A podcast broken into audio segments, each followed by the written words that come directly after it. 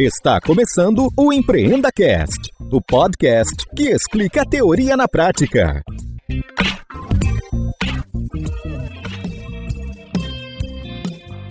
Esta temporada tem o apoio do patrocinador Verity, uma empresa focada em transformação digital e pronta para te auxiliar nessa jornada.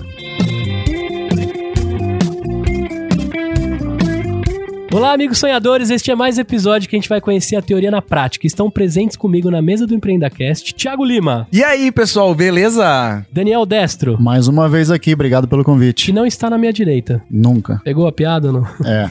De novo, né? E Rodrigo Dantas, seja bem-vindo, cara. Pra mim, um dos episódios que eu mais quis, hein, Thiaguinho? Quantas vezes eu falei sobre isso? Cara, acho que desde o episódio 1 eu escuto isso. Acho que até antes de, de ter o Empreenda Cast. É isso aí, já tava ali porque, de fato, o Rodrigo é um dos caras que colocaram de pé o Like a Boss, que é um podcast fantástico. E de fato eles conversam com o chefe, né? Que tem a pegada do cara contar todos os detalhes do negócio dele, também da vida empreendedora dele. Tem tudo a ver com os sonhadores que estão aqui também. E quem dera eu ser um like a boss, né? Por isso que eu coloquei aqui que o Rodrigo é um ídolo, né? Que eu consegui fazer de fato sentar na mesa do EmpreendaCast, né? E é o cara que, cara, pelo seu LinkedIn lá você viaja, hein, cara, fazendo palestra. Pô, cara, obrigado pelo convite. Também sou entusiasta do podcast, então eu, eu raramente recuso um convite pra falar em podcast, viu, É. cara? É. E eu tô bem feliz de estar aqui com vocês também. Muito bem, brigadão mesmo. E o Rodrigo também tem histórias aí. Eu convidei o meu amigo Daniel, que já gravou um outro episódio sobre o Welcome Tomorrow, né? Um evento bem bacana que evento, vai é. rolar em dezembro.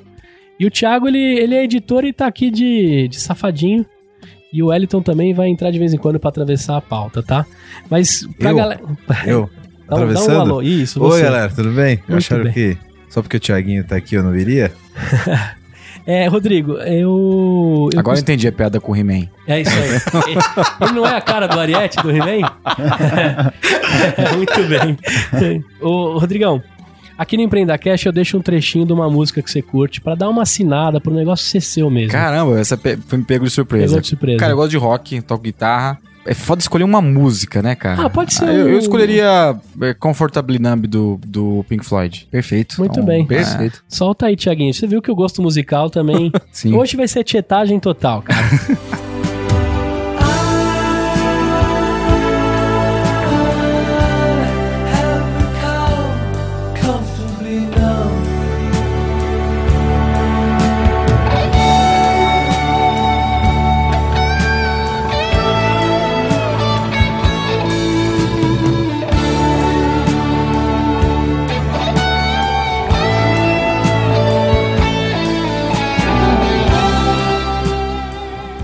Bom, já te agradeci, né? E eu queria saber o seguinte, cara, antes da gente falar de Like a Boss, um pouco do hipster.tech também, que é outro podcast sensacional, eu quero saber como que é o Rodrigo empreendedor. Que momento desperta o Rodrigo empreendedor? Me conta um pouquinho aí da onde você nasceu, como que começa o seu flerte empreendedor com resolver problemas dos outros, que é a nossa grande paixão. Legal. E os nossos também, né? Legal. Eu, eu, na verdade, assim, eu fui um empreendedor de ocasião, não, não, não aconteceu como eu planejava, mas depois eu entendi, eu comecei a empreender em 2013, né? Na verdade, eu comecei a empreender em 2011, e, e- mas depois eu fiz uma, um link que meu pai tinha uma, uma loja de, de embalagens no, no- quando eu tinha, sei lá, 13 anos, e foi a primeira vez que eu tive um contato de como que é ver uma empresa nascer do zero, é, era uma empresa de, de vendas de embalagem, então como é que era um cara encaixotar uma embalagem, o cara fazer uma fatura, e aquilo foi pra mim legal, porque eu tra- acabei trabalhando lá, né, também fazia um pouco de tudo, e mas eu não, cara, você é criança, pá, legal, meu pai teve uma loja, a loja não deu certo depois tal, e estudei, aí fiz aquela coisa que você já conhece, né, fiz estagiário, aí entrei na CIA como um vendedor de, de loja, e aí da CIA eu fui pro Itaú, entrei como contínuo no Itaú, né, Contínuo. Explica É. pra pessoa que tem idade um então, pouco mais. contínuo não é uma coisa que existe mais, né? Engraçado isso, né, cara? Na época, contínuo, por incrível que pareça, né, cara? Existia ainda datilografia, né? Isso já denuncia um pouco a minha idade, né? Mas eu entrei no banco como um office boy, né? Em, dois, em 99. Em 99 eu tinha 18 anos, entrei sem muita experiência mesmo e comecei a fazer uma carreira no banco, né? Não, não, não tinha um sonho de estar no banco, acabei entrando no banco, Aí fui de contínuo, virei caixa de banco, aí fui promovido para chefe de serviço, do chefe de serviço eu fui para supervisor, aí fiz uma escadinha de novo, virei gerente, aí virei gerente comercial. E aí, quando eu virei gerente comercial, que eu comecei a criar um senso crítico do que, que era empreender, porque eu caí numa área do banco que era a área empresas do banco. Então era, era uma área de atendimento a empresas. Então eu, eu atendia o cara que estava do, do, meu lado, né? Ou do, do, outro lado na época, que era um cara que montava uma empresa, ia no banco, pedia um capital de giro, pegar empréstimo, abrir uma conta, é, consumir o serviço do banco. E ali foi o primeiro contato que eu tive, putz, isso aqui, entendi o que o cara tá fazendo, né? E, e, aí foi uma visão que eu tive do lado do banco. E aí fui promovido de novo, eu virei executivo no Itaú.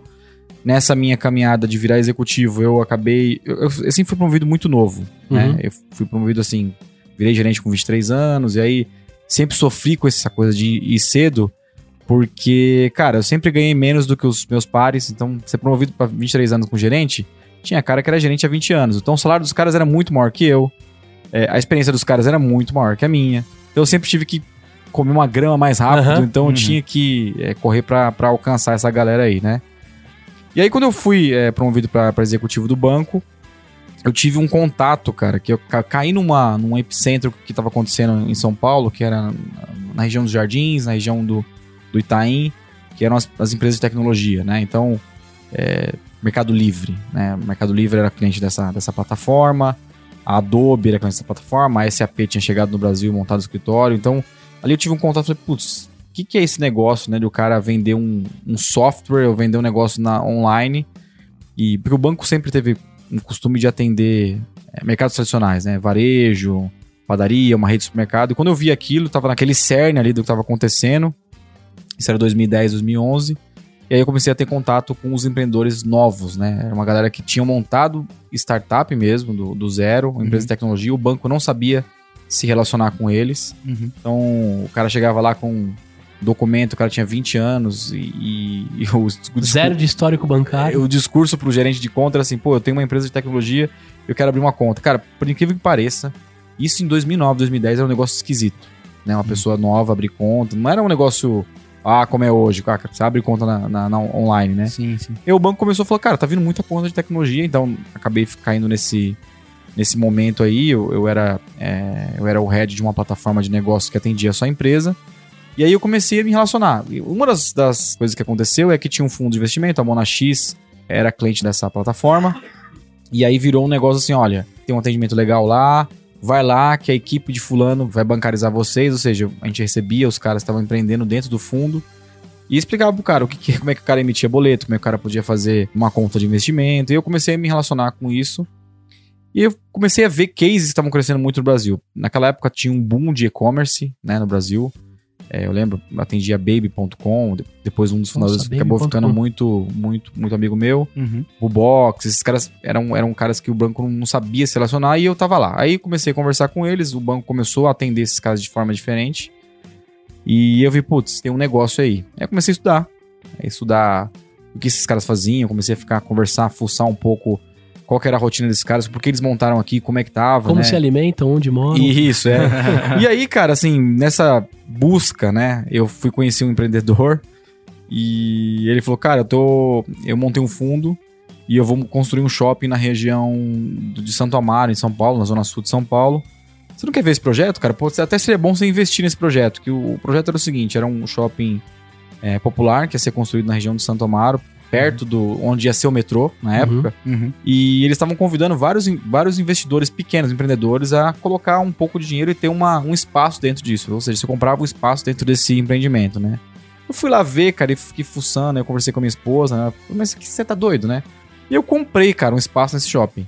Eu tá comprei um espaço, na época eu lembro que eu paguei acho que 13 mil reais nesse espaço, como se fosse um investimento mesmo. Uhum. E, e aí, nesse, nessa minha ânsia de fuçar um pouco, é, minha sogra era gerente de uma loja de importação. Na verdade, ela trabalhava em umas maiores é, lojas de perfume francês aqui, aqui no Brasil. E aí eu falei, putz, vamos montar um e-commerce. Porque o, o, Brasil tinha passado pela crise muito bem de 2008, né? É, perto de alguns países lá fora. Uhum. Sim, sim. Mas aqui sofreu um pouco. Pararam de um pouco de viajar. E a leitura que a gente fez, pô, minha sogra conhecia muito bem importação. Conhecia muito bem produto. é, vamos montar um e-commerce. Aí não deu muito certo o e-commerce na primeira vez, a gente falou, pô, o shopping vai inaugurar daqui três meses, eu tenho um espaço lá que eu, vai ser um investimento, vamos montar uma loja lá nesse espaço?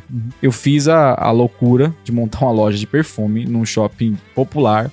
São, eu não conhecia perfume, cara. Então, assim, é, foi uma loucura mesmo. Na época, agora fazendo uma reflexão, foi uma, uma loucura.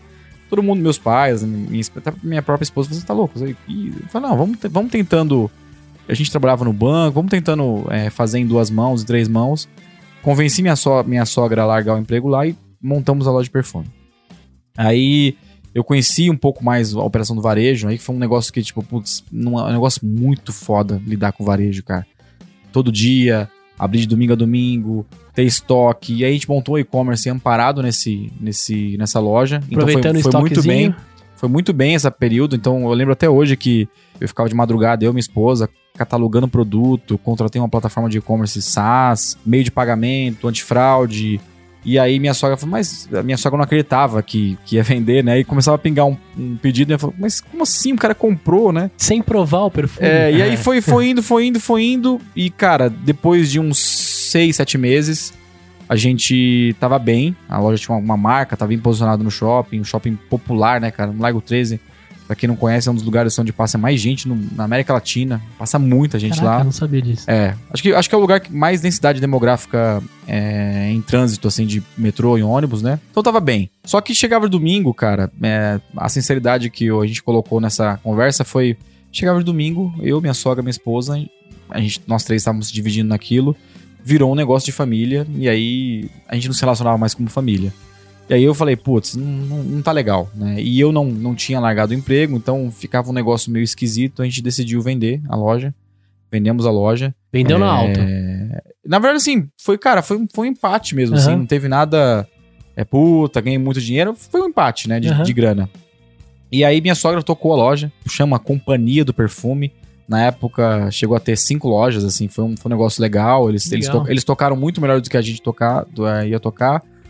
Só que aí eu, eu e minha esposa pegamos esse dinheiro, puta, tivemos um gosto, tipo, sabemos como, como é que faz o negócio. E, a gente, e agora, o que a gente vai fazer? Aí eu, nessa ânsia também, né, cara, de- vamos montar uma. O negócio agora é, é tá forte moda fitness. Vamos pegar uma, uma marca nossa e fiz tudo zero de novo, cara. Planejamento. Só que antes de lançar, a gente olhou de verdade. É né? isso aí. Aí a gente falou, cara, não conecta comigo isso. Minha, minha esposa também falou, ó, eu não vou largar emprego pra, pra tocar mais essa moda fitness. Então eu, vou estudar e você se vira o que você vai fazer. E aí voltei pro banco, já tava um pouco cansado, aí fiz um curso fora do país, voltei diferente, né? Aí quando você volta diferente, você olha pra aquele futuro que você estava traçando e fala, putz, não tem mais conexão comigo aqui no Itaú. E aí eu me dei um prazo e falei, putz, eu vou sair do banco. Aí eu me dei um ano. E aí eu acabei avisando todo mundo, falou, olha, eu, no ano que vem provavelmente eu não, não vou estar mais É aqui. meu último bônus. Isso, é isso aí. Foi bem, cara, foi bem isso. E aí, no dia 1 de janeiro, eu chamei um chefe meu, ele falou, cara, eu vou, vou sair do banco no dia 1 de, de junho. Na verdade, eu- saí no dia 1 de maio, eu acabei postergando um pouquinho e, e foi isso que aconteceu, assim. Então eu saí, mas eu não saí pra montar nada. Não saí pra, ah, vou empreender. Eu ia ficar três meses fora, eu, ia- eu até tinha planejado um pouco fazer uma viagem também com a minha família e tal, mas fui almoçar com um amigo, cara, que tinha ele. Aquele almoço mudou tudo, porque ele tinha uma empresa de card games, de truco, baralho, é, tranca, buraco, né? E era um negócio que eu admirava pra caramba e era um negócio de assinatura, né?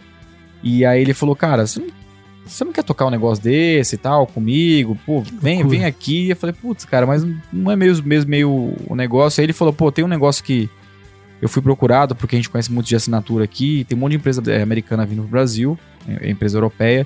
Os caras não entendem o que é boleto, não entendem o que é débito em conta, parcelamento, pra você explicar isso. E aí comecei a Isso conversar, é né? muito do Brasil, essa parada É, toda? muito do Brasil.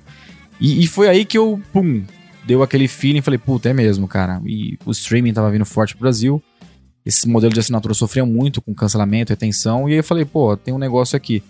E aí foi avançando, avançando. Aí, uma, eu fui fazendo esse exercício, pesquisei pra caramba. Lá fora não exi- existia um cara lá fora que fazia um negócio é, profício, assim, de, de, de automação de cobrança. Aqui no Brasil não tinha nada. Então, quando eu montei um e-commerce lá atrás, é, eu tinha que conversar com o banco para me dar o boleto para eu emitir. Eu tinha que conversar com o meio de pagamento para vender com cartão de crédito. Eu tinha que fazer um acordo com o antifraude É, eu tinha que ter a plataforma e-commerce, e aí se eu quisesse fazer débito em conta, eu tinha que falar com outro banco, então tinha Integrar uma, com tudo. um tudo. E aí foi aí que eu falei, pô, não tem uma empresa que ajuda esses caras que fazem assinatura, recorrência no Brasil, então foi assim que nasceu a ideia da Vind. Eu fiz um acordo com o Luiz, que é a pessoa que eu fui almoçar, que, que é meu amigo. Eu falei, cara, eu toco esse negócio, você coloca dinheiro, eu fico um tempo sem ganhar nada. E vamos ver o que vai dar, né? Então foi assim, três, quatro dias depois eu tinha uma... Ele me deu um, espaço no escritório dele com uma mesa. E aí foi a história que foi a fundação da Vind mesmo. Que legal, cara. Tinha noção disso ou não, Daniel? Não, eu, eu- essa história aí eu sabia. Eu fiquei sabendo da história da, da, loja, de, perfume. Alguém me contou já nos bastidores. Pô, cara, tô bem informado, hein, Tá cara? bem informado. Eu Rola tava, o só, es- Chico dos empreendedores, tá ligado? Rola, né? A galera sabe. eu tava só esperando o gancho ele já se antecipou. E de onde vem o nome Vind? Ó, Uma ótima ideia, assim. Uma das coisas mais difíceis que, cara, uma das coisas mais difíceis na fundação da empresa é escolher nome. Por incrível que pareça, é um negócio que é difícil pra caramba, pra conectar com a missão da empresa. Cara, é muito difícil. E na verdade a gente tava fazendo uma brincadeira com o nome é, venda, né? A gente queria uma coisa que remetesse à venda. E aí, você olhava os registros, tudo registrado com o nome venda. Ah, é. né? Então você não é muito difícil achar um negócio desse.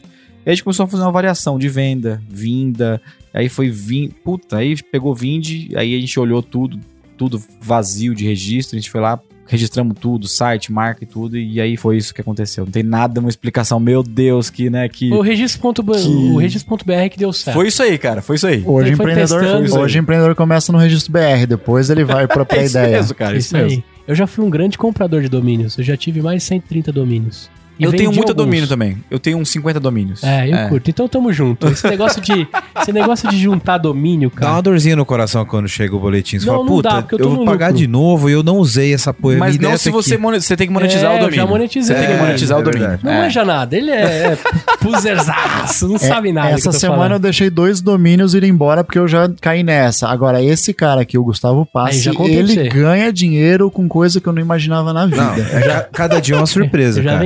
Cada dia é Ó, uma a minha última venda faz um tempinho. Chamava Trip Beer. Encontrei um cara que ele tinha um blog. Caramba. Aí eu registrei Trip Beer, porque, cara, o empreendedor, isso é uma coisa que todo mundo vai se identificar agora. Todo ouvinte vai se identificar. O empreendedor, o momento que ele vai vivendo, ele vai resolvendo os problemas da vida dele. Então eu tava mexendo com cerveja e eu só via cerveja. Aí eu falava, cara, Trip Beer, viagens de cerveja. Vou criar uma agência especializada em levar gente pra Bélgica. Genial, cara. Aí registrei Trip Beer.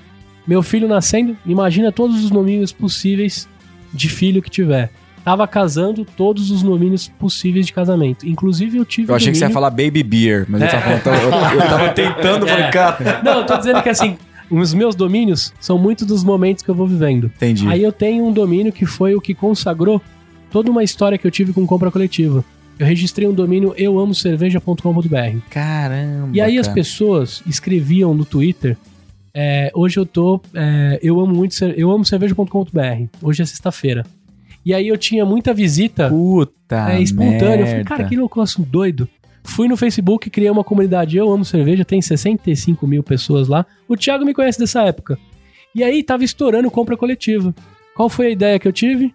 Cara, todo mundo gosta de breja. Vou vender breja perto da validade é, em compra coletiva. Bombou. Chegou a época do Duff. Sabe da cerveja Sim, Duff? Deu sim, até sim. rolo depois.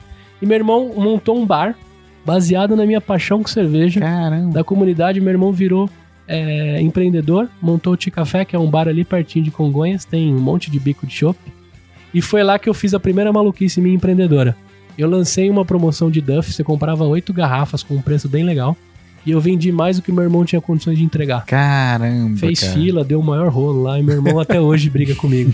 Toda essa volta que eu dei foi pra dizer que todos os domínios que eu compro na minha vida são baseados nos problemas que eu quero resolver. E aí eu vendi o Trip Beer por exatos 2.500 reais. Ou seja, Elton, eu estou no lucro de registrar porque é 40 pau por ano. Eu sou da época que era trintinha. Eu vou te mandar a minha listinha, você Isso aí. dá uma monetizada. E a Godaddy te ajuda a monetizar seu domínio também. Tem que aprender essa, não sabe nada, tá vendo? Round. Ele que é CEO da Vindi e co-host do Like a Boss, meu amigo Rodrigo Dantas, por favor, seja bem-vindo também. Fight!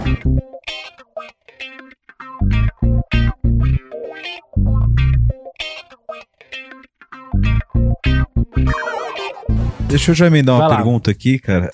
Essa questão do, do, do- do cenário de meio de pagamento, essa automatização que você fez e essa, é, essa especificidade para o mercado brasileiro, como que você vê esse cenário hoje?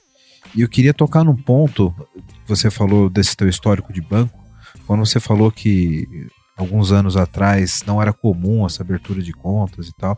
Eu me vi lá nessa época quando eu tentei, cara, num, num- numa das empreitadas aí, simplesmente emitir boleto sem registro no banco para vender serviço pela internet. E, e, cara, era impossível. Eu não sei se hoje tá assim, porque eu não tenho mais essa necessidade. Mas era, era literalmente impossível você chegar no gerente do banco e falar: olha, eu tenho um serviço que eu vendo pela internet e eu queria emitir um boleto sem registro. E se a pessoa pagar, eu entrego. Se não pagar, não entrego. E, cara, realmente era, era um processo muito complicado. Como que você vê esse relacionamento hoje do banco com o empreendedor e a importância de startups como a sua, por exemplo, nessa interface aí do empreendedor com o serviço financeiro? Cara, ótima pergunta. É, isso, era um- isso ai- ainda é uma dor, tá? É, serviço bancário ainda para empresa é uma dor. Acho que a gente avançou bastante com pessoa física, mas quando você vai abrir uma empresa, é, primeiro assim, é, hoje a gente tem uma, uma abertura de empresa, o CNPJ sendo aberto melhor do que era lá há 10 anos atrás, né? Vou fazer uma reflexão há 10 anos atrás. Ainda é um parto, mas ele melhorou bastante. Mas a- o governo ajudou bastante o, o empresário a abrir o CNPJ, mas ainda não ajuda a encerrar o CNPJ. Ainda tem uma coisa aí. E acho que os bancos não acompanharam essa velocidade que tem em pessoa física, né? Hoje, pessoa física abre uma conta muito fácil, muito simples, qualquer lugar.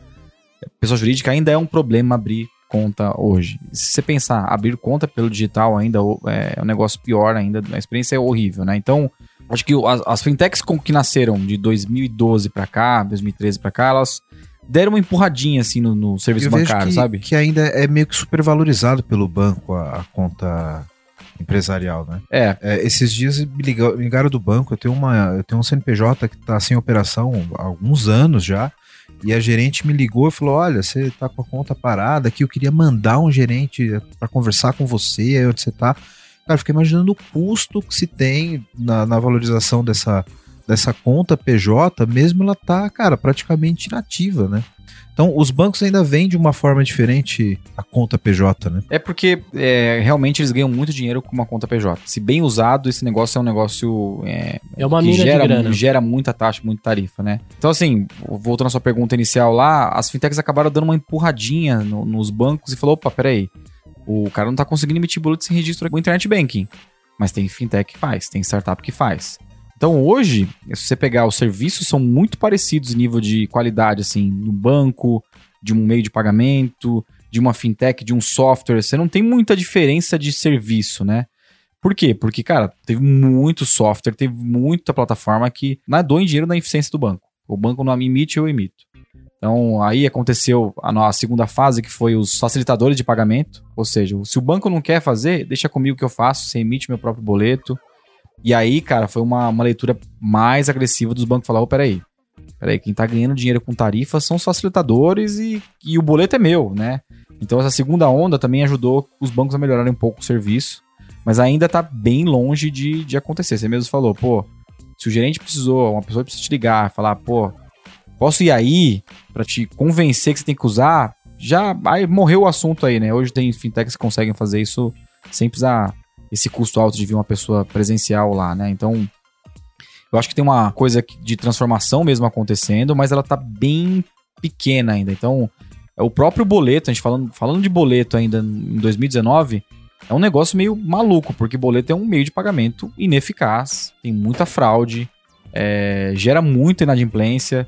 Então, assim, o Brasil precisa dar uma, uma virada de chave e eu acho que isso tá perto de acontecer. O mato é alto ainda, E né? a gente teve ainda um- um- uma regressão no assunto, porque agora o boleto tem que ser registrado e leva um tempo, né? Que é obrigatório. É, eu não diria nenhuma regressão, acho que foi uma melhoria. Eu acho Ah, que foi melhoria? Foi uma melhoria porque é, hoje o bo- boleto ele tem uma comunicação de saída e de entrada muito rápido. Então, você emitir um boleto aqui hoje, eu já sei para onde que o boleto vai, se vai ser liquidado ou não, qual banco que foi emitido, é, para qual a natureza daquele boleto. Antigamente tinha muito disso de emitir um monte de boleto, milhares e milhares de boletos sem registro. Ah, entendi. E o mercado era inundado de boleto. E tinha fraude pra caramba, Tinha né? fraude pra caramba.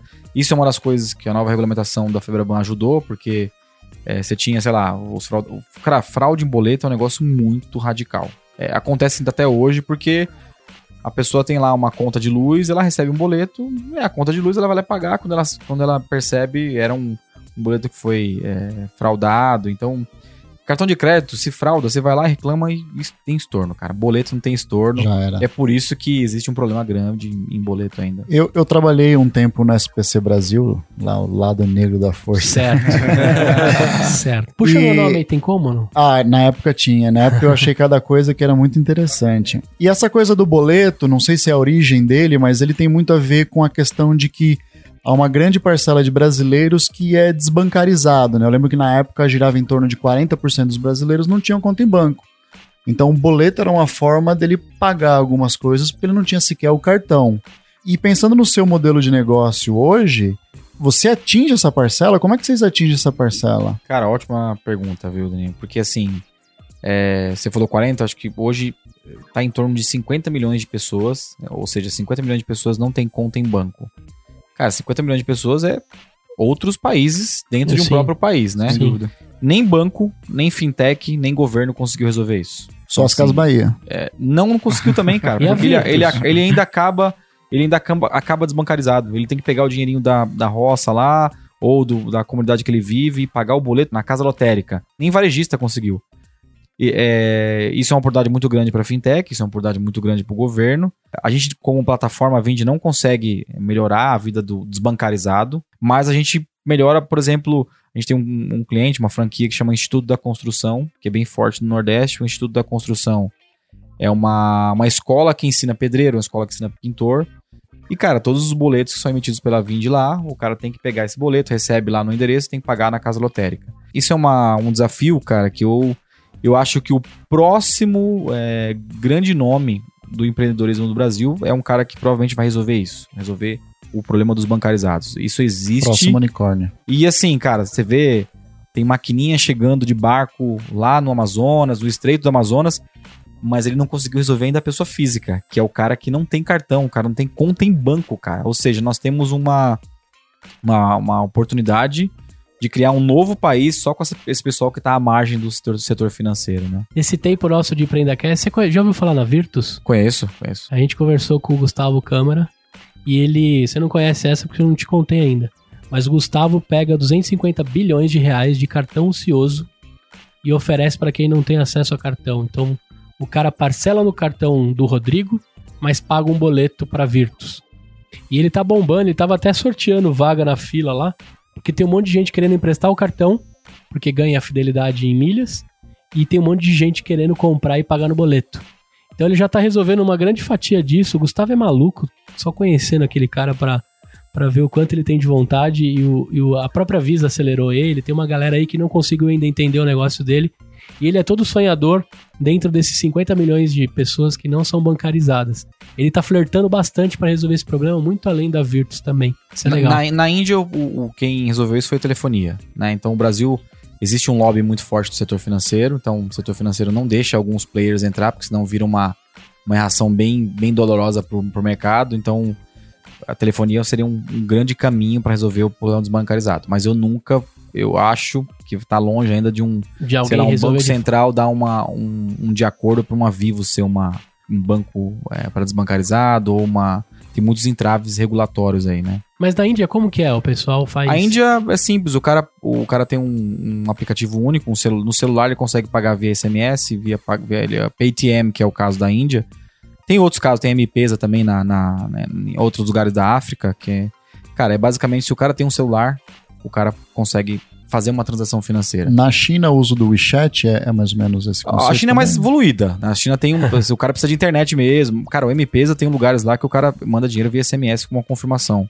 Então, assim, são, é, são, são problemas de infraestrutura mesmo, né? Entendi. E aí, acho que o PayTM deve ter, sei lá, é, mais de 600 milhões de usuários. E a, a M-Pesa deve ter 250 milhões de usuários. Então, é, existem modelos para serem replicados aqui, mas aqui tem uma regulação muito forte. Aqui, regulação é muito forte. Eu acho que A briga que é ter, forte, né? tanto que, cara, nas crises, aqui não mexeu muito a, a questão da, da, da- de regulatória, assim. Não, não quebrou o banco aqui, né, cara? Apesar de ter um número menor, poucos quebraram por conta de compliance, né? Quem quebrou foi o cara fazendo loucura mesmo, né? Problema, é, problema de outros, outros, outros, outros fatores, né? Muito bem. Certo. Aproveitando a oportunidade aqui que a gente está falando um pouco sobre o mercado, os meios de pagamento, sobre como foi revolucionário as questões em outros países e tal, a gente queria entender um pouco como é que funciona a Vind. É, Legal. A gente montou lá atrás uma, uma plataforma que automatizava a cobrança. Então, nosso foco era pegar aquele cara que tinha mensalidade, plano e assinatura no modelo. E normalmente esse cara lá atrás ele tinha que. É, vou pegar um exemplo clássico, assim que a gente viu, né? A gente entrou numa contabilidade lá atrás e o cara tinha mil clientes, ele ia todo, todo mês no banco, aí ele emitia mil boletos, aí ele emitia na prefeitura depois mil notas fiscais, e aquilo tinha que virar mil e-mails, ó, aqui tá sua fatura do mês. Então era um, era um, é um trabalho que levava 12 a 13 dias para concluir tudo. E aí quando a gente falou, quando a gente começou a instalar, um, é, que era um software online mesmo, quando a gente começou a é, colocar para rodar nessa contabilidade, eh, gerou uma, uma- um desconforto assim, mas não vou precisar mais. Não, você vai cadastrar os mil clientes, vai cadastrar os planos e no mês que, seguinte nem precisa apertar nada, vai automático, os boletos, a nota fiscal e tudo. E foi, aquilo foi, foi legal porque foi um dos primeiros pilotos que a gente fez de, de medição de eficiência. Então, aquele processo levava 13 dias, levou dois dias. E aí tinha um problema grave ainda, porque mil clientes, em média, 30% dos clientes não pagavam no vencimento. Então, essa, aí ele tipo, colocava duas meninas no telefone, pô, tudo bem, Hum, seu boleto tá atrasado. Então era um processo mais problemático do que se imaginava, né? Então a gente entrou nesse tipo de cliente no início, e clientes que tinham é, assinatura online. Até uma, uma curiosidade, tá? Vou contar uma curiosidade pra vocês no EmpreendaCast, vocês falaram do Like a Boss. Aí. A gente começou a escrever bastante conteúdo, conteúdo, conteúdo antes de lançar a plataforma. Quando a gente lançou uma landing page, veio um cadastro.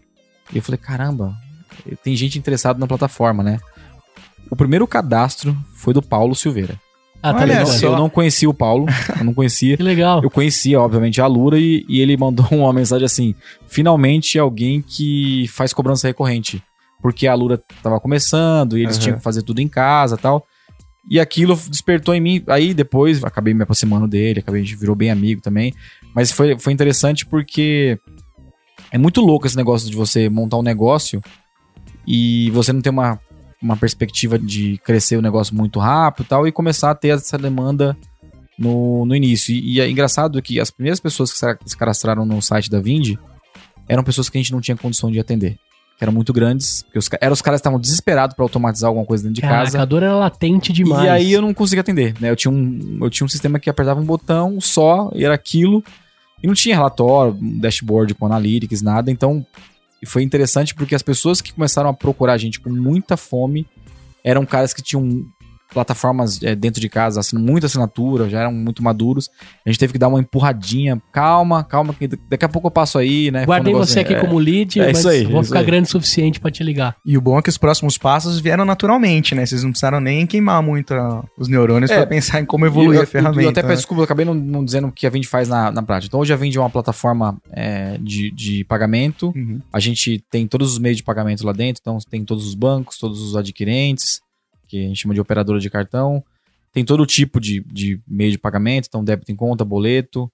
E o cliente se conecta, se conecta junto com a, com a Vind e não precisa se conectar com mais ninguém. Então, antigamente, para um e-commerce ou para uma, uma empresa de, de softwares é, vender, ele tinha que fazer uma integração via API com o Bradesco, uma com o. Itaú, uma com a Cielo, uma com a rede. Aí tinha que ter um antifraude. Então, cara, as equipes de tecnologia, o Daniel sabe disso, né? as equipes de tecnologia sofriam muito porque o cara tinha, que, tinha um roadmap de integração muito grande.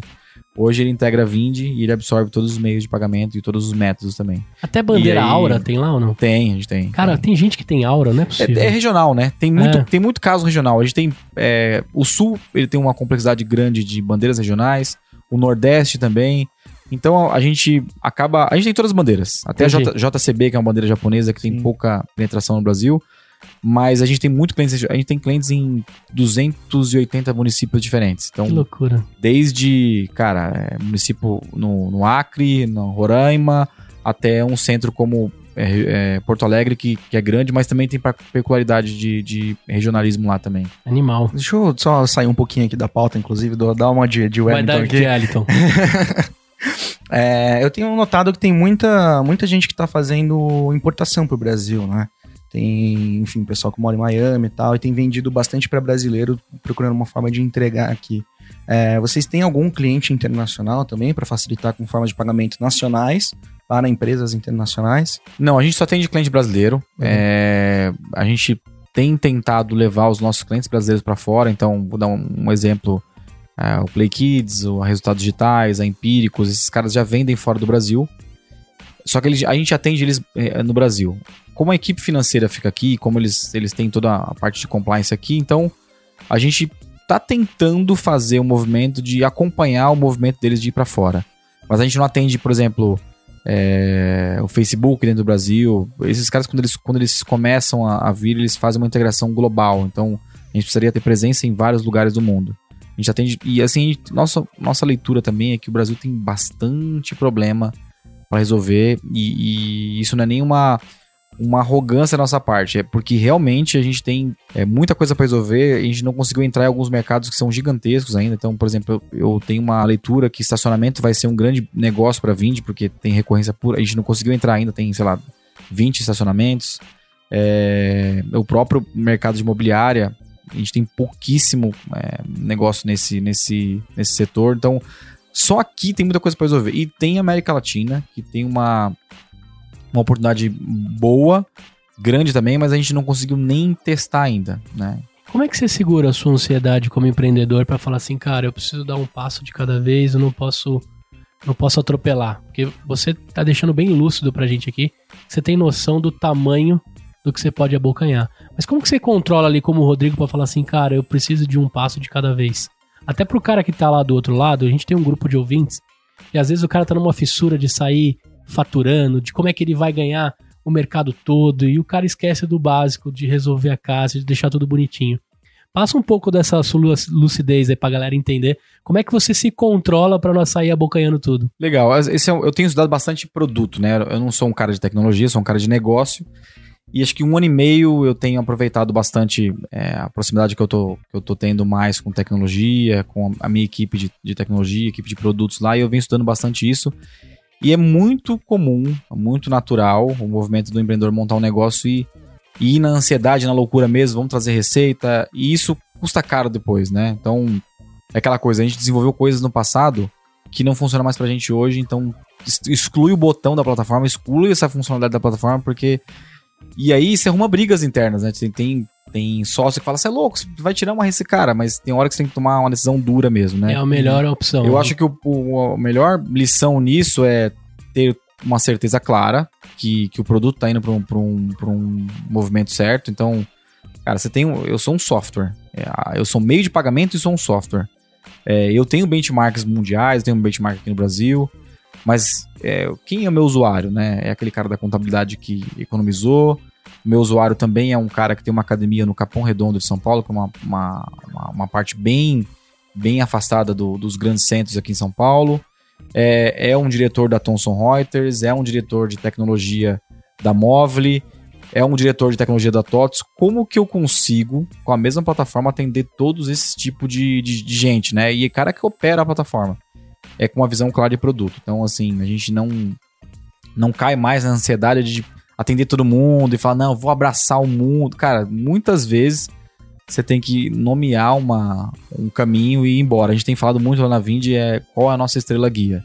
Né? E quando você olha a estrela guia e você, você tem a certeza daquilo, todo mundo que quer te atrapalhar no, no meio do caminho, e vai ter cara que vai te atrapalhar, não, vamos pegar esse cara aqui que ele tem uma receita maior, esse mercado aqui, e fala, mas cara, qual que é a nossa estrela guia? Então, é difícil um fundador ter essa visão de tipo, cara, não vou fazer isso, melhor não, vamos rasgar essa receita aqui e vamos seguir no nosso plano, porque, cara, startup precisa de dinheiro, é um momento que você tá, tudo, tá validando muita coisa, então dizer não é muito difícil. É, o que eu via no passado, assim, recente, é que o cara falava, vamos montar uma empresinha que só resolve aquilo lá e deixa o cara focado.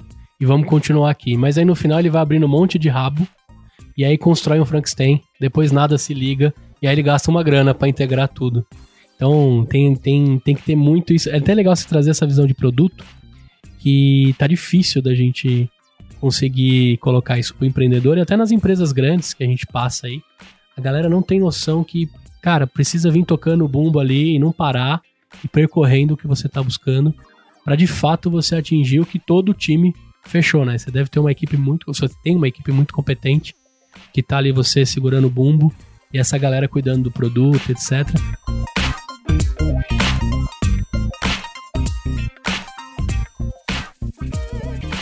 Round one. Ele que é CEO da Vindi e co-host do Like a Boss, meu amigo Rodrigo Dantas, por favor, seja bem-vindo também. Fight!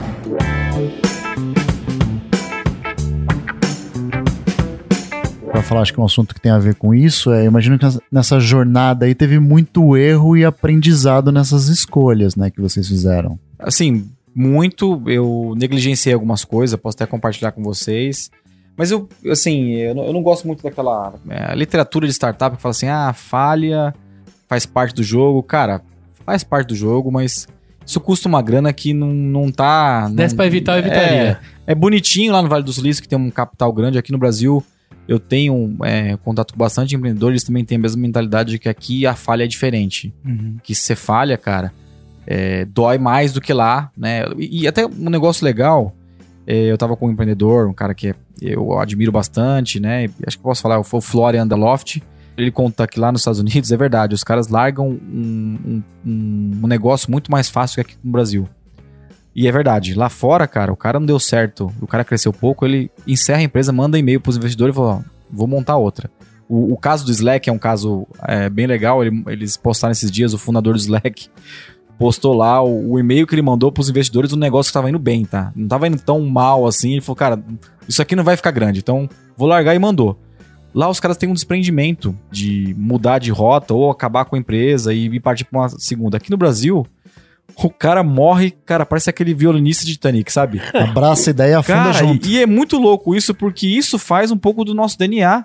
De tipo, cara, esse negócio tem que dar certo. A gente E costuma. eu vou mudar o modelo, vou pivotar. E assim, isso criou uma- um estilo de empreender que é típico do brasileiro, cara. O cara ia até o fim, sabe? Resiliente pra caramba. Resiliente pra caramba, toma porrada do governo, toma porrada do concorrente, toma porrada do mercado, toma porrada do banco. toma- Então o cara aprendeu a lidar com isso, então ele raramente não desiste. Mas se eu pudesse fazer uma, uma reflexão, Daniel, do que que eu... Tem duas coisas que eu, eu negligenciei um pouco, e isso tem custado alguma coisa pra gente. Uma, uma das coisas é realmente seguir alguns playbooks que os caras que crescem no mundo fazem, né? Tipo, é, ah, puta, aqui, cara, você tem um playbook aqui que se você não fizer isso, isso, isso, provavelmente você vai ter problemas de crescimento. Se você não fizer esse playbook aqui de marketing, eu, eu confesso que eu negligenciei isso um pouco, porque na jornada da Vind, é, marketing sempre foi uma das forças nossas, né? Então, oportunidade não faltava. Mas quando você atinge um patamar, você, você chega naquele platô assim, esses playbooks estão fazendo um pouco de falta. Então a gente revisitando esses playbooks agora e falando, pô, peraí, para criar uma máquina de vendas a gente tem que fazer isso, para criar uma máquina de aquisição de cliente isso, para criar um- uma cultura de desenvolvimento de produto a gente tem que fazer isso, para atrair os melhores, as melhores cabeças de tecnologia do Brasil tem que fazer isso. Isso eu falo que os americanos fazem muito bem, de, ter isso bem é, enraizado na cultura. E aqui o brasileiro fica um pouco na. na como é que eu posso dizer? Na, é, no improviso. E isso dói quando você começa a crescer e fala, pô, você não sai do lugar. Aí você, os, os movimentos que você faz de marketing já não dá tanto resultado. Vira né? gargalo, né? Isso, exatamente. Muito bem, fica uma dica aí, porque todo o conteúdo que você puder consumir, se tem os playbooks que estão dizendo, pelo menos é, não morra com a sensação que você não tentou, né? É, é. Legal. É E- bacana também você, você reapre- reaprender, né? Entender lá que o seu time tem que voltar, tem que começar alguns passos que foram negligenciados. É, eu queria fazer um paralelo, que eu vejo bastante lá, eu acompanho a página da Vind na, no LinkedIn, e vocês fazem os talks lá, né? Vocês chamam uma galera para discutir alguns temas. Acho que rolou um agora sobre data driven, Isso, não é? isso, isso, Isso é bem bacana, porque vocês também estimulam as discussões para todo mundo aprender junto, né? Isso é bem legal. Isso, a gente faz esse- esses eventos internos e externos também. A gente, nós somos produtores de eventos, né? Então a gente tem um, um evento que chama Recorrência, que é o nosso evento mãe, né? Um evento que a gente promove o mercado de assinaturas. Ele chamava Assinaturas Day, agora ele vira Recorrência. Quando ele acontece, Ele vai acontecer agora no dia 24 de outubro, né? Legal. E aí o que acontece nesses eventos que a gente produz, né, e o Recorrência virou o maior nosso, e a gente faz alguns durante o ano, dentro interno da 20, externo, então, por exemplo, a gente, putz, tá doendo um pouco a cultura de dados. Pô, vamos Uhum. fazer um evento e vamos trazer as maiores cabeças de dados. Então a gente promove alguns meetups mesmo para ajudar a nossa equipe também a acelerar um pouco o conhecimento. E mais do que isso, a gente é um hack nosso lá. A gente também tem uma força em eventos para contratação. Então, muitas vezes a gente coloca as pessoas no palco, são pessoas que a gente gostaria de contratar, então a equipe da Vind acaba conhecendo ele, o cara, putz, que empresa legal, e a gente vai se aproximando. Isso a gente sempre fez isso, isso funciona muito. Se fosse pegar, assim, a gente faz esses 20 talks, assim, o 20 talks, tem um evento chamado Tomorrow e, e os meetups que a gente faz, é muito para aprender com as pessoas que a gente convida. Que legal, dividir, né? Bom, então se você for convidado um dia para um talk da Vind, pode ser que a Red Hunter que Pode tá ser, viu? Já leva o pendrive com o currículo. É isso né? aí, boa estratégia. Cara, e o dia que esse cara te mostrou, eu esqueci o nome do, O Luiz. do Luiz. Qual foi o investimento ali? Você consegue abrir um pouco de como nasceu Cara, a foi, Vind? o Luiz colocou 200 mil e foi assim, foi o capital que a gente Arrumou um programador viveu, maluco. viveu por... Acho que a gente viveu com esse capital, cara, por quase dois anos. Que legal. Esse capital. É que a Vind começou a faturar no mês de lançamento, já começou a faturar. Mas você abriu mão da sua retirada, seu Prolabore, sim, você abriu mão. Sim, sim, sim. Durante- Mas a gente teve sempre uma cultura lá de receita mesmo. Eu não tenho mais essa cabeça de, putz, vamos queimar a caixa. Não, a gente sempre vendia, putz, investe um pouquinho mais, cresce faturamento, cresce receita. A gente sempre pautou uma cultura de break-even lá dentro da, da Vind. É até legal isso que, conversando com você, Rodrigo, a gente já, já sentou todo tipo de empreendedor no EmpreendaCast. A gente conheceu todo tipo de estilo, de modelo, de loucura, né? Isso que é o mais fascinante. Empreendedor não existe um só, existe, sei lá, 3 mil tipos de empreendedor. E você sentou aqui com um lance, eu tô bastante impressionado, do lúcido, do vamos, vamos passo a passo, vamos entender. E agora você reforçou de novo isso, né? Sem fazer maluquices, né? E a gente também conhece, às vezes, umas, umas mentes fantásticas de empreendedor que o cara atropela tudo, mas você fala, puta, ele tinha tanto potencial e ele acabou se enroscando nele mesmo.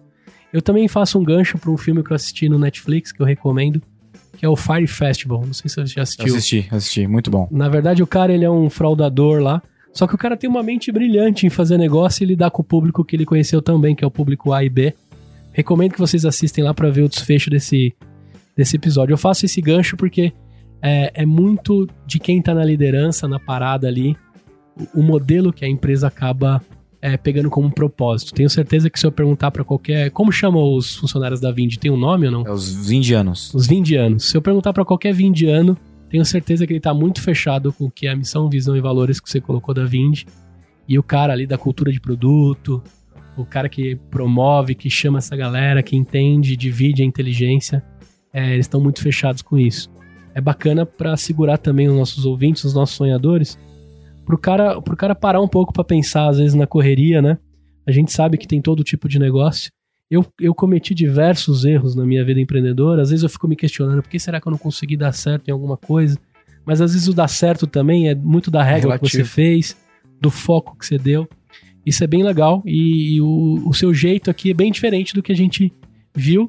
E eu já peguei, sei lá, a gente tá com 32 episódios gravados, eu já peguei 32 diferentes tipos de empreendedores. Sem Isso que é o mais fascinante. Tem mais uma pergunta, Thiago? Eu tenho, na verdade, eu até aproveitar aqui e puxar mais um pouco o saco, né, do, do Rodrigo. Isso aí. Hoje é o episódio tietagem. Na sexta-feira eu tive um evento chamado OKR Summit e o Giovanni tava lá e ele tava explicando, né, um pouco como é que funciona a cultura de OKR lá dentro da, da Vind e vendo toda, toda a forma como você tá explicando, da forma lúcida, como você dá cada passo, como tá sempre é, de olho, né, na- no propósito, em seguir a estrela e tal. É, pra mim ficou muito claro durante o evento, assim, que a empresa toda tá junto, sabe? O pessoal abraçou Pô, legal. e segue. O Giovanni, ele é o, é o líder de sucesso do cliente da Vind, né? Uhum. Vou até contar uma história engraçada. A gente tem uma, uma cultura lá de trazer gente que gosta muito de, de aprender num ritmo muito acelerado. É um, é um, tá na nossa cultura lá e o Giovanni é um, é um desses. O, o Giovanni, até um ano atrás, não trabalhava com tecnologia. É, era um, um cara que deu aula de inglês sem saber inglês. E aí era um cara que não tinha estatura e não tinha é, força para servir o exército serviu o exército, ganhou um prêmio lá de melhor atirador do exército. Então, quando a gente começa a fazer essa reflexão de quem a gente traz pra Vind, o Giovanni aí ilustrou a Vind. Putz, o cara, um ano atrás, não, não sabia marketing. Aí foi promovido, foi pra área de sucesso. Mas eu acho que um ponto principal, assim, da, da sua reflexão é, é, Outras coisas que, que os empreendedores erram um pouco é não escrever um código de cultura e não seguir esse código de cultura, né? Então, se, se o cara tiver desalinhado com esse, com esse, com essa mentalidade que a gente tem lá de, cara, vamos um passo após o outro, provavelmente ele não, não costuma ficar, né? A gente teve muita gente que a gente contratou que, cara, o cara não tava no nosso perfil. E aí o cara falou, não, vamos trazer capital, vamos crescer, vamos. Cara, não, não é nosso perfil. Até porque o nosso modelo, como é recorrente, eu não preciso de um capital intensivo, não preciso pegar. Cara, eu só precisaria de um capital intensivo para comprar outro concorrente nosso. Então, Uma carteira, né? é, e assim, a gente tá fazendo uma coisa bem legal lá na Vind, que é abrir os números para todo mundo. Então, todo mês lá, abrem-se todos os números. Isso mudou um pouco a cultura da Vind também, de mostrar, pô, cara, acho que tem um negócio acontecendo de transparência lá. E também tem aquela questão do cara conflitar com a visão de futuro. Pô, vocês estão indo pro caminho certo com esse movimento aqui. Isso é tão legal que muitas vezes a gente tem que voltar para dentro de casa e falar, pô, o cara ele tem razão. Nesse ponto aqui, a gente não tá olhando essa linha. Então, isso de abrir os números e, e incluir as pessoas na- em, em algumas decisões tem sido uma reflexão boa também para que qualquer pessoa consiga ter decisão lá dentro, né? É bem difícil isso. São quantos vindianos? Hoje são 127. 127 vindianos. Tem vaga aberto? Quem se amarrou nesse Tem lance vaga, seu? tem, se procurar no carreiras.vind.com.br, deve ter umas 9 ou 10 vagas lá. Legal, quem ficou animadão aí pra trampar lá na Vind também já tem uma noção. Cara, agora eu, eu queria saber o seguinte, antes da gente falar de livros, né, que o Thiago guardou aí um lance bem legal pra falar de livros, eu queria pousar na podosfera contigo e saber que horas que você e o Paulinho falou, vamos mexer nessa parada aí, o que, que você acha da mídia? Conta um pouco da sua visão de podcast aqui, assim, conversando de podcaster pra podcaster. Boa. Primeiro, antes do, do podcast, eu fiquei amigo do Paulo, aí acabamos ficando bem próximo. Essa proximidade também trouxe uma, uma- um ambiente diferente para nós dois. Assim, eu comecei a investir em startups também, como investidor anjo. E aí o Paulo também falou, pô, eu também quero, então todo, eu fiz alguns três investimentos que o Paulo me acompanhou. E aí a gente começou a discutir mais sobre modelo de negócio, quem, quem crescia, quem não crescia, qual era a oportunidade de alguns mercados. E aí o Paulo começou a fazer o hipsters.tech um Excelente, bocado antes, é. E eu comecei a ouvir, cara, o hipsters.tech pra, pra mim ac- acelerar o meu conhecimento também em tecnologia, porque tem coisa, cara, que vai muito, vai muito longe e eu não conheço, né? E grátis, esse é o mais legal, né? Conhecimento E aí gratuito. eu, eu sempre mandava, pô, cara, esse episódio foi demais tal. Aí um dia ele começou a me chamar para uns episódios mais de negócios dentro do hipsters.tech, né? Então eu ia falar sobre startup, falar sobre Bitcoin, falar sobre é, contratação. E aí, cara, o Hipsters começou a, a- a criar uma, uma, uma frente diferente que era muito negócio e, e era muito tecnologia e um pouquinho de negócio. E aí, de vez em quando vinha um cara reclamar lá no fórum, porra, mano, quando o Rodrigo tá aí é muito negócio, a gente quer ouvir, cara, quer ouvir coisa tech e tal, né? E aí foi uma ideia nossa de splitar o, o Hipsters e falar, pô, vamos fazer só um de business? Vamos Sim. fazer. E aí eu nunca mais participei de um hipsters.tech e aí nasceu o Like a Boss, né? Só que o Boss ele nasceu como um piloto mesmo. Então a gente ia fazer um piloto, vamos fazer um piloto para ver se tem sinergia mesmo, porque a Lura e a Kaelon, o público dela é um público tech, um público hacker mesmo. Tem agora algum- alguma coisa de digital, de transformação digital, mas lá atrás era, era muito desenvolvedor, programador, gerente de produto, né? Uhum. E o nosso teste foi, pô, quem foi o primeiro episódio do, do Hipsters.tech? Pô, foi o Nubank.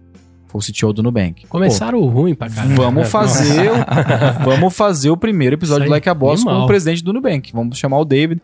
O David topou, a gente fez um piloto, colocamos no ar. E o piloto foi piloto mesmo. Falei, vamos colocar no ar o, David e vamos ver como é que vai ser a reação das pessoas. E aí foi, foi muito positiva a reação. E aí a gente, pum, aceleramos a gravação. E aí nossa ideia foi, pô, é, qual que é o final dessa história, né? Por que, por que, que você tá fazendo podcast, né, cara? O que, que tem a ver com a Vind? O que, que tem a ver com é, explicar pros pais o que, que é um programa de rádio? O que, que, que, que você quer com isso, né? É, a nossa ideia era, pô, a gente, primeiro que a gente tem que, que esse negócio de ser investidor anjo de algumas empresas de tecnologia, muitas vezes falta base e falta conteúdo para ajudar os empreendedores, porque muitas vezes o investidor anjo pega aquela aquela posição é, é, ruim de, de ser mentor e é, e é péssimo isso aí. Eu, eu sou péssimo mentor, eu sou mais palpiteiro do que mentor. e a gente começou a se perguntar quem que a gente precisava conversar. Para quem, pra quem que a gente perguntava algumas coisas que a gente não conseguia perguntar entre nós dois, né? E aí a gente fez um. um- o, o Paulo foi muito criativo com isso. Ele falou: Pô, vamos fazer uma, uma, um podcast onde a gente nomeia como Like a Boss e a gente vai trazer os caras mais, é, mais referências do mercado. Vamos chamar o cara de boss. vamos pegar um modelo meio Street Fighter, e o Paulo foi lá e mandou, mandou e-mail pro cara que faz o faz a trilha lá, e o cara topou em deixar a trilha do Street Fighter no podcast, e aí aconteceu, cara. Então a gente faz dois podcasts por ano, são duas temporadas por ano, e a gente sempre traz, e é muito legal é, isso, que a gente sempre traz pessoas que a gente admira. Legal. Sim, agora virou uma, uma, uma rotina, a gente tá ter um pouco mais de planejamento, mas a gente falou, putz, quem que você gosta? Putz, eu gosto desse cara, eu queria conhecer esse cara. E a gente sempre faz uma, um, um background check do cara também, pra saber se o cara não massacrou outras pessoas ah, longe. Então a gente sempre procura Ah, trazer entendi. pessoas Eu que não faço pessoas isso, do hein, bem, cara. é, por quê? Porque, cara, é assim, eu, eu- eu tenho um receio muito grande da gente trazer um entrevistado no programa e depois sair uma coisa assim, pô, vocês colocaram um cara aí no, no Nike a Boss, pô, e o cara é um cara que massacrou muita gente, fez Uhum. besteira. Então, assim, a gente tem uma preocupação. Então, a Entendi. gente sempre faz uma. Quem o cara? Por sempre tem uma, uma. história romântica pode ter um assassino, É. né? Então, assim, não é. A gente sempre brinca, assim, não é certeza que o cara tá na exame que ele vai vir pro Like a Boss. Então, isso aconteceu muito bem no, no início, porque o próprio boss acaba indicando outro cara. E aí Uhum, vira uma legal. corrente. E a gente também gosta muito de trazer o olha, o business. É um cara que vai mudar a indústria, tá mudando a indústria. E até agora tem funcionado bem nesse, nesse modelo. A gente só sente um pouco de falta, assim, de presidentes de empresas de tecnologia. Isso Ah, é, uma, é uma coisa que a gente vem conversando bastante. Mas são difíceis, são malas ou não entendem o que? O, o- é, de trazer o- esses entrevistados. Não, o único ponto, o desafio que a gente tem é a agenda. A, A não, né, a gente não Tá. tem. é, até porque a gente tem, tá um pouco no, navega um pouco no meio, Aham. a gente já manda mensagem direto, WhatsApp, ó. Cara, eu quero você no Like a Boss. Então, muitas vezes a gente já vai direto nele. E, e muitas vezes, cara, é um negócio totalmente não programado. O cara precisa gravar hoje. Cara, separa uma sala aí, a gente vai e, e grava, né? Obviamente tem, uma, tem um planejamento e tal, mas Uhum. hum, quando a gente pega uma oportunidade assim, a gente é, soca a bota na gravação. Então, nossa ideia inicial era, pô, eu preciso me aproximar dessas pessoas, Legal. conhecer um pouco a cabeça dessas pessoas.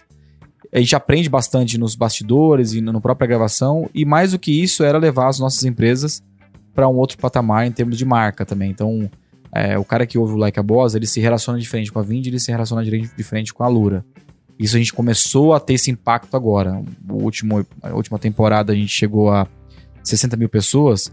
Era como, Legal, é como cara. se era como se ela tá um estádio. Eu sempre falo pro. Paulo, Paulo, que a gente tá fazendo um- um show de rock via podcast. Animal. Cara, eu nunca parei pra pensar nisso. É, né? e assim, e é muito impactante. O, o, o Paulo é um estudioso de podcast também, ele sempre fala que é, a relação que você tem com a voz é muito diferente com a imagem. Uhum. Então você vê lá um youtuber e tal, você já vê o cara, você decifra o cara, mas com a imagem, cara, a gente entendeu com essas cinco temporadas que a gente gravou que o cara faz no carro, no trânsito, então é um negócio chato ficar no trânsito, o cara faz na academia, o cara faz em momentos. O cara ouve um podcast em momentos que normalmente é uma rotina chata dele e isso vem é, melhorando o dia dele e esse impacto com a voz ele tem um poder muito grande, né? Então eu tava. Tem vários eventos que eu vou e o cara me procura, cara, eu adoro Like a Boss e tal. E eu não imaginava que você era assim, então é legal esse Sim, negócio, sim, né? Sim, então, que você cria uma voz caricata também, né? É, é, Até é. conversando aqui, o, o ouvinte deve. Eu tenho muito ouvinte do Like a Boss, tá? Com certeza eu tenho muito mais ouvinte do Like a Boss do que você tem ouvinte do Empreenda. Mas é, o cara fala, é, cara, é, o, o meu tempo é um pouco maior, por exemplo, né? Porque eu, eu gosto de conversar, de pegar a história do empreendedor, da empresa, etc. O Like a Boss eu já acho curto, Ele é curto. suficiente para uma viagem de metrô, que a gente tava Isso, discutindo esses dias. isso, isso, é isso mesmo. E o Like a Boss cabe como uma luva pra É. mim como ouvinte, tá ligado? Eu acho muito, muito fera isso.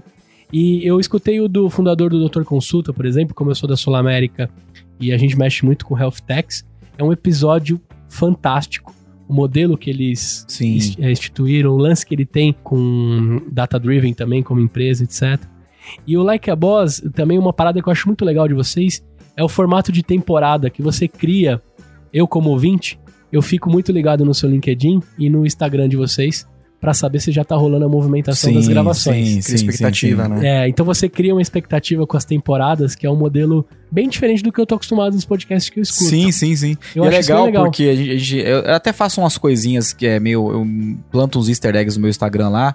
E tem uma galera que descobre, ah, já sei quem vai estar na temporada tal. Uhum. Então. Animal. É... tá rolando um agora que vocês fecharam a temporada. Isso. E aí você deixou uns spoilers. Aí tem o primeiro comentário, acho que de um amigo seu, um Isso, brother. ele matou. Ele fala, cara, me conta mais. Aí ele já matou o que é a parada. Mas eu não Ele vou dar matou. essa chance pra vocês. Tem que ir lá no LinkedIn do Rodrigo.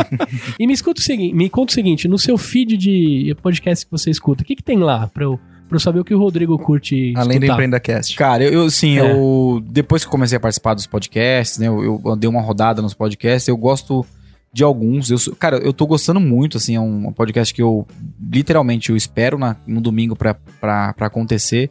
É o Boa Noite Internet do Cris Dias. Sim. Que legal, É, excelente. sensacional. cara, assim, pra mim virou um tipo um, um Game of Thrones. Eu espero esse podcast. Ele tem contado algumas histórias bem legais. Ele é um ótimo contador de histórias, cara. Um ótimo contador de histórias. Mas assim, eu, eu ouço bastante o Hipsters.tech. Eu, eu sou fanático pelo playbook da Astela. É, Excelente. Gosto muito. Eu, eu ouço o, o Braincast algumas vezes, quando o tema tem um pouco a ver comigo. É, eu ouço o Masters of Scale, que é o- a nossa Excelente. inspiração Uhum. do Like a Boss. Fundador do Eu LinkedIn, né? já ouvi bastante do Tim Ferriss, que, que também é um podcast grande, dá uma hora e meia, uma hora e quarenta de podcast, mas tem uns caras lá absurdos, assim, né, cara? Tem, um, tem o Neil Gaiman, eu ouvi, eu acho que umas três vezes aquele, aquele podcast. E eu, eu, tenho, eu tenho descoberto podcasts musicais, assim. É, Legal. é, tenho mais disco que amigos, eu tenho Uhum. navegado um pouco em podcasts americanos também de música. Recomendo Troca Disco de um brother Troca disco animal, animal, animal. Henricão, um brother nosso, É, a gente gravou Ele tem uma passado. dinâmica legal, né, de ouvir, sim, né, cara? Sim, e o João Paulo é um, É. é. um, é um é um ator e um cantor à parte. Round one. Ele que é CEO da Vindi e co-host do Like a Boss, meu amigo Rodrigo Dantas, por favor, seja bem-vindo também. Fight!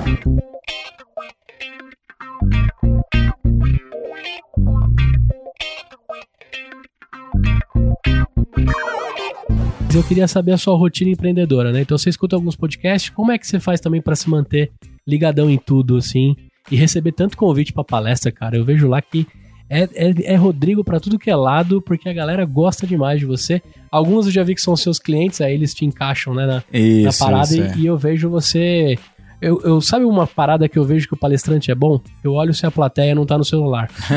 Pega as suas fotos, faz esse exercício, não sei se você já fez. Pega as suas Sim, fotos sim, do. LinkedIn e vê que ninguém tá no celular, cara. Então é, sin- é sinal que o conteúdo é bom, Quando eu dava palestra, ninguém ficava no celular. que fazia tempo. Não, né? não, não tinha rede social.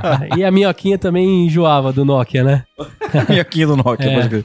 Na verdade, assim, eu, eu participo. É que, às vezes eu faço muita postagem, cara, Aham. mas não é nem é tanto evento assim. Tá bom, né? vai, tá bom. tá bom. O, o ponto principal disso aí é eu tô tentando me dividir com três ou quatro pessoas da Vind, replicar um pouco esse esse levar essa palavra pro, pro mercado, mas eu, eu tenho aceitado convites, obviamente, que tem uma conexão com a Vind, né? Então o público, putz, tem uma conexão com a Vind? Eu vou. Se é pra falar sobre coisas que eu não domino, não vou. Então, assim, eu- quando eu participo de palestra, normalmente é pra um evento que o perfil de potencial cliente da Vind é a plateia. Excelente. E, ou então é pra, putz, é pra estudante, é pra, cara, é, é pra ajudar a comunidade, é pra, eu fui no- nesses dias no BNDES, no, no, no garagem lá no Rio, É, se é pra ajudar a comunidade, eu vou. Eu não sou palestrante, então não- o pessoal fala, ah, quanto custa a palestra? Cara, não, não cobro palestra. Então é pra promover a Vind, ou é pra ajudar o, o sistema, eu acabo aceitando. Que legal, muito show. Fala do livro aí que você estudou bem a fundo isso. Vamos lá, eu vou, eu vou quebrar em duas perguntas, porque eu vou dar uma de Wellington de novo. É muita inspiração, né, Tiaguinho? Eu gosto muito de editar você, Wellington, sem noção. Bom, é, você tem dois livros, né? Economia do Acesso, que pode ser comprado pela Amazon. Acho que o Gustavo vai deixar o link aí no post depois. Sim. E o Economia da Recorrência, né? Que pode ser baixado gratuitamente lá no site da Vind. E ambos falam da forma como as novas gerações estão mudando suas formas de consumir, né? Trocando o conceito de posse, o conceito de ter, pelo conceito do uso, né? Aplicando cada vez mais modelos de everything as a service, né? É, eu queria saber, primeiro, como surgiu essa, essa vontade de escrever? Se foi alguém que te procurou, ou se você precisava pôr algo para fora, a partir do, das suas próprias experiências, de querer mudar também a, a relação, é, inicialmente, né? Como as coisas se davam ali de, de recorrência de pagamentos e tal, mas depois também a, a forma como entender como as assinaturas né, podem, podem ser benéficas para a nova sociedade. E em um segundo momento, é, também queria entender como, se você acredita que as empresas de bens de consumo elas vão conseguir sobreviver nesse novo cenário onde estão surgindo pequenas empresas que crescem muito rápido, recebem investimentos grandes e acabam abocanhando uma fatia importante no mercado que era dessas empresas que eram é, já tradicionais e grandes. É, na o livro foi, uma, foi um, um ensaio, na verdade, que um, um gerente de marketing que tinha, que virou empreendedor agora, o Leandro, que tá no Conta Simples, ele. A gente trabalhava junto, era meio que uma dupla de marketing ali. Eu escrevia, ele produzia as peças. E antes da Vind começar a tracionar mesmo, a gente escreveu, sei lá, eu escrevi 110 textos sobre o, assunto, sobre assinatura, sobre modelo de recorrência. E aí, numa, numa brincadeira, ele falou: Cara, você tem que colocar isso num livro, porque assim, todo mundo que tá comentando nos posts, cara, é um cara que não conhece modelo SaaS ainda, não conhece as métricas que você vem escrevendo, e aí, putz, vamos fazer um livro, vamos fazer um livro, numa brincadeira. E aí, cara, de novo, o Paulo na minha vida, né? O Paulo falou assim, cara, por que você não escreve um livro? Eu falei, meu, o Leandro falou a mesma coisa comigo. Ele falou, cara, eu, a Casa do Código te ajuda tal. E aí eu falei, bom, se é pra escrever um livro, é pra promover. Vou escrever um livro pra promover a Vind. Não vou fazer um romance, né? Não fazer uma, um livro de comédia, né? E até porque nós não temos esse skill. E aí eu falei, bom, se a gente tinha uma dificuldade muito grande no início da Vind de explicar o modelo da Vind, explicar por que que é, uma empresa gigante americana tinha que mudar o modelo, por que que uma uma academia não podia mais aceitar cheque pré-datado. Então Uhum. a gente falou, putz, o livro condensou tudo isso que a gente precisava. Então eu escrevi um livro baseado em, em experiências que a gente tinha dos nossos clientes, experiências pessoais minhas, é, sei lá, de, de entender um pouco como é que funciona o Millennium, geração Z. Então foi muito bom porque com o livro a gente acessou parte da população que compradora da Vind, né, os empreendedores, eles, eles captaram a ideia, falaram, putz, agora eu entendi. É porque quando a gente começou em 2013, cara, eu ia nos fóruns de tecnologia no Brasil, em São Paulo, e o presidente das, das maiores empresas de, so- de, de tecnologia do mundo falava: Não, cara, esse negócio da Salesforce aí é um negócio que não é assim também. A gente vende licença on-premise há muito tempo e não vai mudar assim de uma hora pra noite, né? Mudou o mundo. E, e aí, cara, quando eu começava a entregar cartão, o que, que você faz? Aí eu tentava fazer esse discurso da economia da recorrência e tal. O pessoal, ah, né, não sei como é que vai ser e tal. O livro foi uma catapulta muito grande para o pessoal entender. E assim, é um livro que tem, sei lá, 8 mil, é, 8 mil cópias. Uhum. Cara, muita gente veio depois para Vind por conta desse discurso que a gente começou a adotar lá. Então o livro foi basicamente a gente explicar o modelo né, da recorrência. Então, pô, quais empresas que transformaram as próprias vidas com o modelo da recorrência. Tem um case da Adobe, que é o case mais emblemático lá. E o Economia da Recorrência, que foi o livro 2, que é um livro free, gratuito para todo mundo baixar, foi a, a gente sintetizou ali tudo aquilo que a gente começou a plantar lá atrás. Então a gente pegou aqueles, aquele exercício de, ah, vamos ver como é que estão essas empresas agora? Uhum. Vamos ver como é que tá a Adobe, vamos ver como é que tá a Atlassian, o Slack, e a gente fez um, um- um conteúdo denso mesmo mostrando, olha, eles já nasceram nesse modelo, né? Não foi uma transformação. A gente pegou cases como Sem Parar no Brasil, Smart Fit, e isso foi bom porque validou um pouco do que todas as empresas do mundo estão fazendo, né? Hoje, basicamente, todas as empresas de software no mundo são negócios de assinatura. É, saúde está todo é, voltando para assinatura, os varejistas também querem fazer assinatura. E assinatura, o pessoal acha que é aquele negócio do Netflix só, só né? Mas, Uhum. cara, você paga seguro, paga mensalidade, paga, é, é tudo assinatura, cara. Esses dias eu vi que tem até pneu como serviço, né? As, as empresas de pneu já estão testando esses modelos onde eles, eles fazem o pneu por recorrência e não mais por aquisição. E aí eh, você entende que nessa nova economia baseada. Não é novo alguma coisa, porque a Xerox já lá atrás É identificou muito isso, velho, né? cara, é muito A velho. questão acho que são é, é, etapas que a economia passa e que ela muda esse, esse conceito, né? A indústria de software foi essa, talvez uma mudança mais latente aí que a Da gente música vê. também. Também, né? Exatamente, a indústria fonográfica. Você entende que tudo, todo, todo negócio pode é, é, ser servido no modelo de recorrência? Não todo negócio, mas todo, todo negócio que tem uma venda para o mesmo cliente muitas vezes. Então, o, o caso emblemático que a gente tem é, no mundo é um caso que tem, que para quem toca guitarra sabe bem, é o, é o Gibson versus Fender, né? A Gibson pediu é, recuperação judicial no começo do, no meio do ano passado. E a Fender, no começo do ano passado, lançou um serviço de assinatura. Aliás, tem um vídeo seu e do Paulo bem interessante na, no YouTube, né? Falando isso, Isso. daí. Isso, e aí, qual, qual que é a. Pô, o cara que compra Fender, ele compra uma Fender só E, cara, pra, pra ele comprar outra, o cara demora. Não é assim, puta, eu tô todo ano trocando de Fender. Não é um negócio de igual roupa, né? Não tinha um modelo recorrente é, visível aí dentro. Só que, cara, a guitarra tem fãs. A guitarra centenária. O Jimi Hendrix tocou lá, o Eric Clapton. E os caras descobriram dentro de casa um modelo recorrente que é basicamente assim, ensinar a garotada que tá aprendendo no YouTube a realmente aprender guitarra com ídolo, né? E, e isso vira, obviamente, receita. Então, não era uma, um modelo visível, então os caras descobriram recorrência. Outro vídeo outro modelo interessante é o modelo da Caterpillar. Uma indústria centenária também, de trator, de máquina pesada.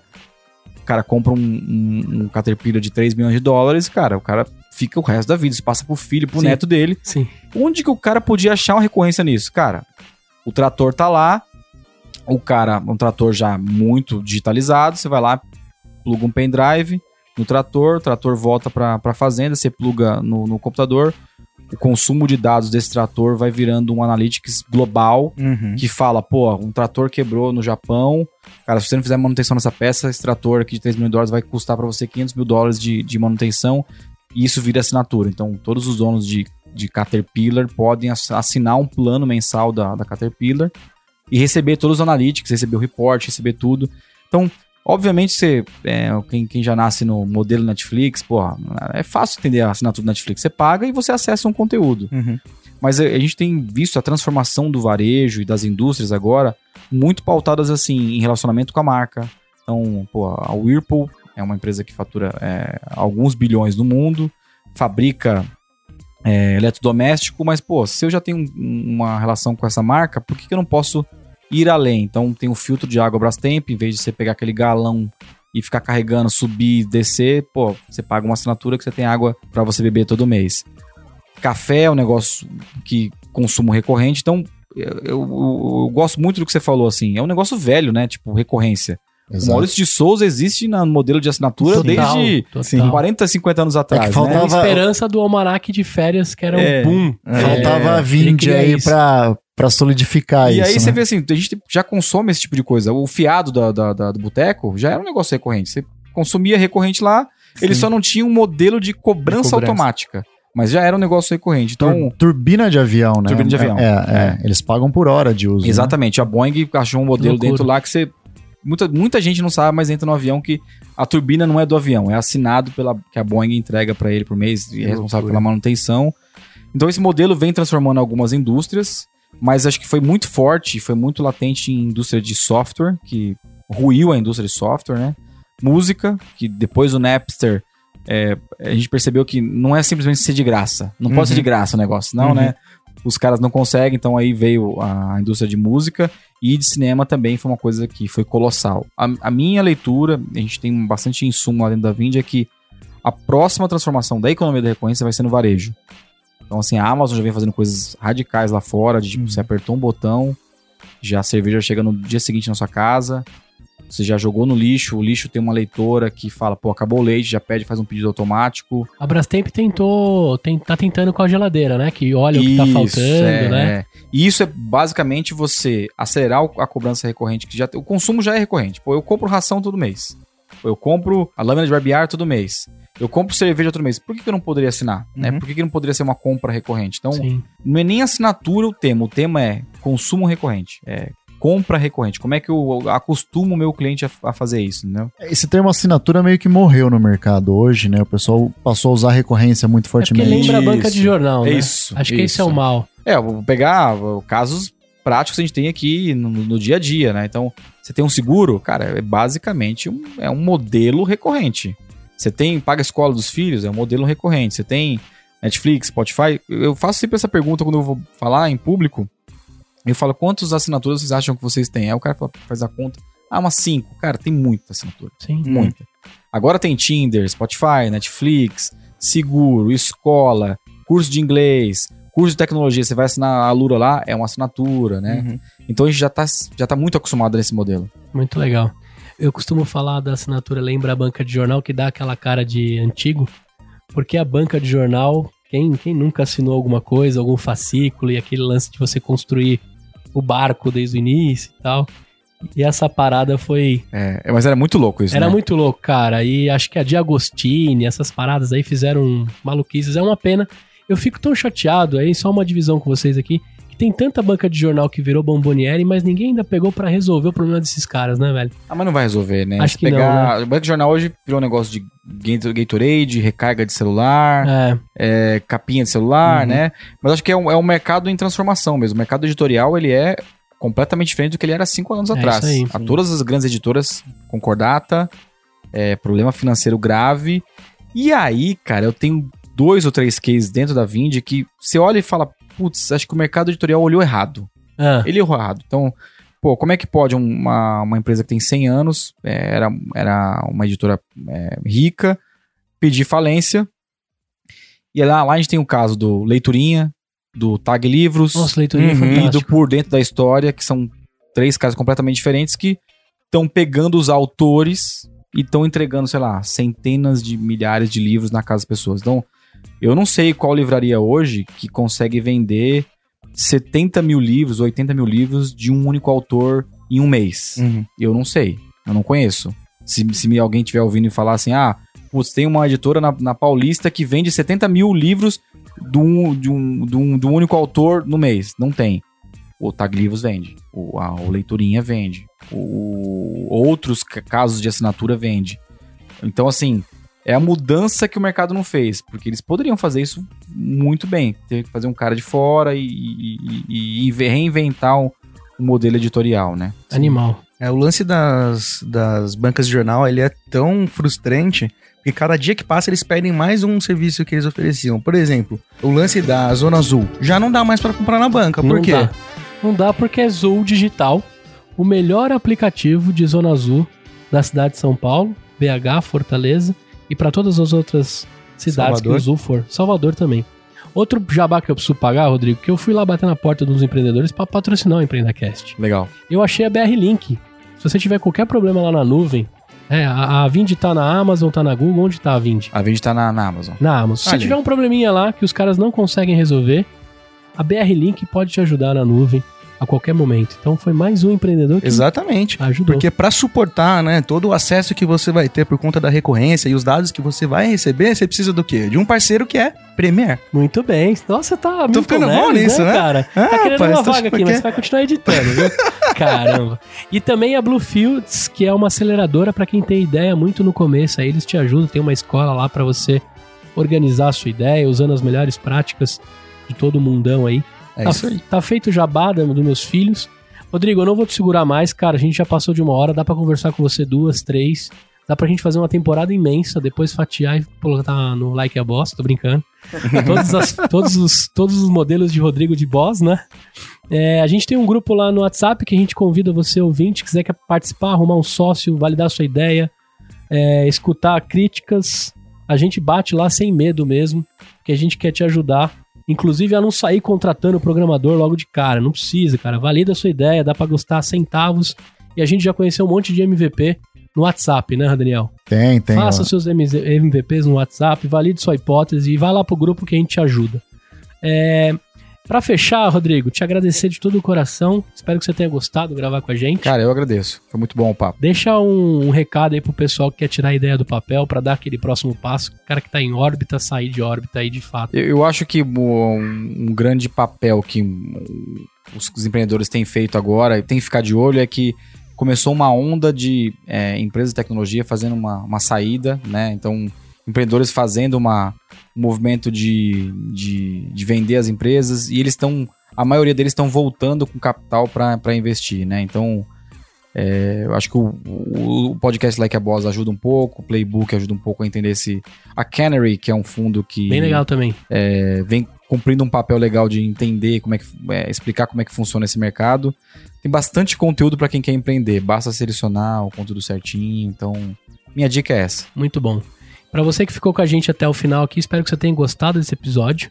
Onde você encontra o Rodrigo? Você tá no LinkedIn? Conta aí onde o pessoal pode te encher o saco lá Pode me encontrar, Ah. se quiser me encontrar no vind.com.br, eu tô lá. É, no Instagram é Dantas Rodrigo. No Twitter é Seu Dantas. E no, no LinkedIn lá, se digitar Rodrigo Dantas, vai ser o primeiro a aparecer lá. Perfeito. Então você que ficou aí, se tiver no Spotify, o que, que o cara tem que fazer quando ele termina de escutar no Spotify, ô Daniel? Cara, dá o subscribe lá pra acompanhar o canal. Muito bem. O seguir, né? Você é chique porque você morou na Irlanda e gosta de falar coisas em inglês. Eu não, eu não tento muito o meu inglês porque eu não fiz CNA, tô esperando eles patrocinarem aqui. De repente eu começo a falar inglês no meio do Empreenda Cast, né? Tiaguinho, se o cara tá no iTunes, ele terminou de escutar, o que, que ele tem que fazer? Ele deixa lá cinco estrelinhas e deixa um comentário pra você. Muito bem. E Cinco estrelinhas a gente é muito folgado pedir, né? Deixa quanto ele acha que merece. Mas merece cinco. Isso. Olha, olha o nível dos convidados que a gente traz aqui. Tá certo. Você que também quiser me adicionar no LinkedIn, é Gustavo Passi, estou como agitador de inovação. É um cargo que eu mesmo criei, porque eu me sinto agitador. A gente se vê no próxima sexta-feira. Até a próxima e tchau! Tchau! Valeu!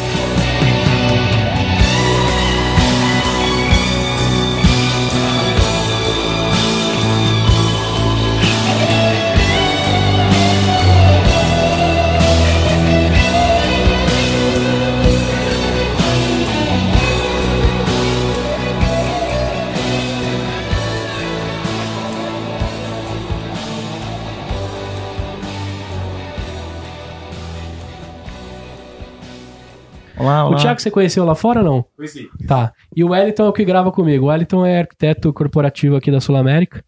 E ele entrou comigo nessa roubada aqui. O Wellington Cruz, ele vai chegar aqui. É o fortinho, parece. É, o Wellington parece o Ariete do He-Man. Na hora você vai saber quem é ele. Muito bem, deixei isso na edição pra você. Você pode colocar no Ah. final. Beleza. Com certeza eu vou pôr. Vamos lá.